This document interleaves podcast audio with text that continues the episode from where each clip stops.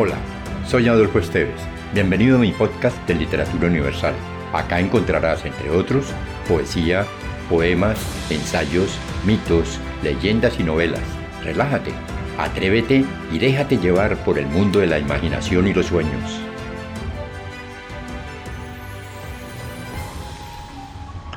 ¿Qué es una gaviota? De Jairo Aníbal Niño, colombiano.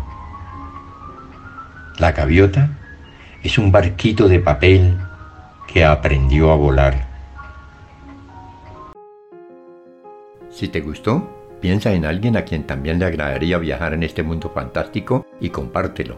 Califica con 5 estrellas este podcast.